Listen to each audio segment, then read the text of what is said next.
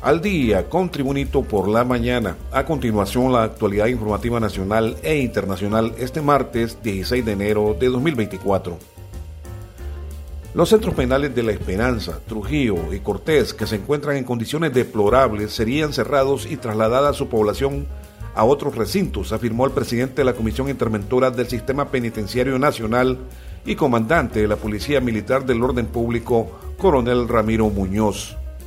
Hay unos centros que son preocupantes, datan desde el año 1800, como el de La Esperanza, Trujillo y Cortés.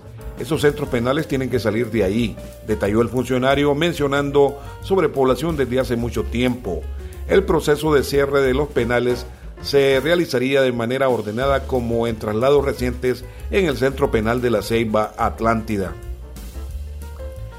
Más informaciones. Pese a los acuerdos del oficialismo liberal, los diputados que desconocen las actuaciones de la Comisión Permanente del Congreso Nacional dijeron en los diferentes medios de comunicación que a la sesión extraordinaria de este martes en el Congreso Nacional solamente acudirían a cuidar las curules. Por su parte, los restantes diputados liberales de los 44 que componen la bancada entre propietarios y suplentes, que no son de la línea de Mario Segura, acudirían, pero a cuidar sus butacas, según dijeron en diferentes medios de prensa. Lo mismo los nacionalistas y del Partido Salvador de Honduras que tampoco aceptan esa convocatoria desde la Comisión Permanente, una instancia que solo funciona en receso del Congreso Nacional y actualmente está compuesta por nueve diputados del Partido de Gobierno Libre, incluyendo al titular Luis Redondo.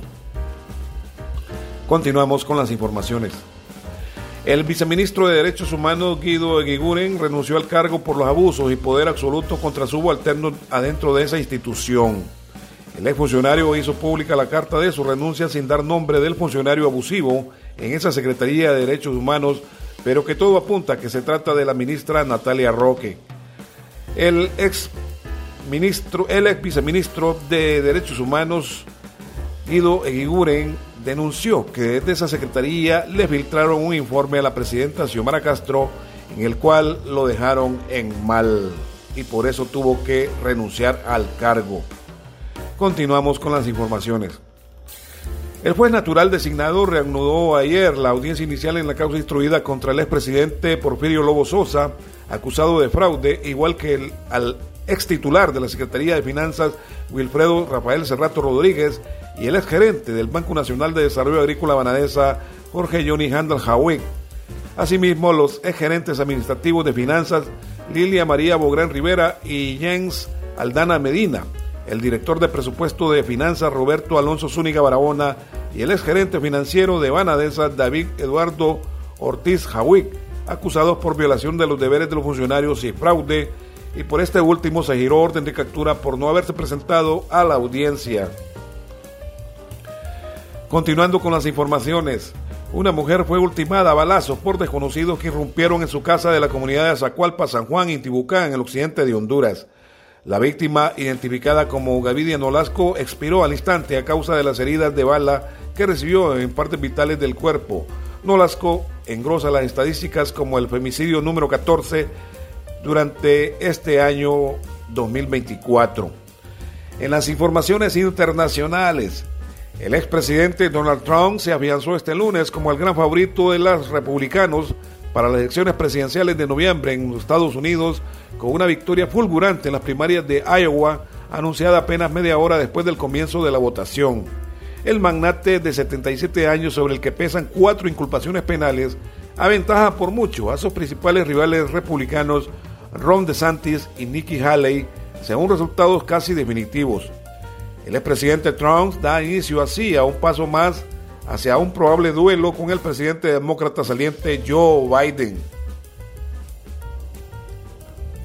También en informaciones internacionales, desde Managua se informa, el gobierno de Nicaragua, a través del Ministerio del Interior, acordó este lunes otorgar la personalidad jurídica a la Cámara de Industria y Comercio Nicaragua-China tras la entrada en vigor del Tratado de Libre Comercio entre ambos países, Nicaragua y China, el pasado 1 de enero. A través del Acuerdo Ministerial 02-2024, la cartera del Interior nicaragüense acordó legalizar esa Cámara como un organismo sin fines de lucro de duración indefinida con domicilio en Managua y su representación legal será ejercida en la forma que determinen su escritura de constitución y sus estatutos. En las informaciones deportivas, el astro argentino Leo Messi logró este lunes en Londres, Inglaterra, su tercer triunfo en los premios The Best de la FIFA como mejor futbolista del mundo en 2023, donde la española Aitana Bonmatí se llevó el galardón de la rama femenina.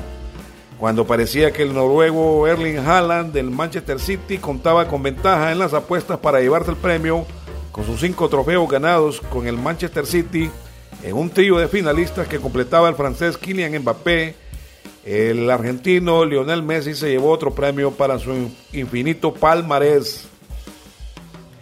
Y también en los deportes, la selección nacional de Honduras realizó la tarde de lunes su segundo día de entrenamiento en la cancha 6 del DRB PNK Stadium de Fort Lauderdale, Florida, Estados Unidos, bajo un cálido sol, distinto al domingo que hubo una intensa lluvia. El cuerpo técnico liderado por el colombiano Reinaldo Rueda Rivera hizo trabajos específicos donde los 24 jugadores hondureños están bien para realizar sus labores y prepararse para el juego de mañana miércoles en Miami ante un rival europeo como la selección de Islandia que ha cruzado el Atlántico para prepararse de cara al repechaje rumbo a la Eurocopa 2024. Este ha sido el reporte de informaciones de Tribunito por la mañana de hoy, martes 16 de enero de 2024. Tribunito por la mañana os da las gracias y les invita a estar atentos a su próximo boletín informativo.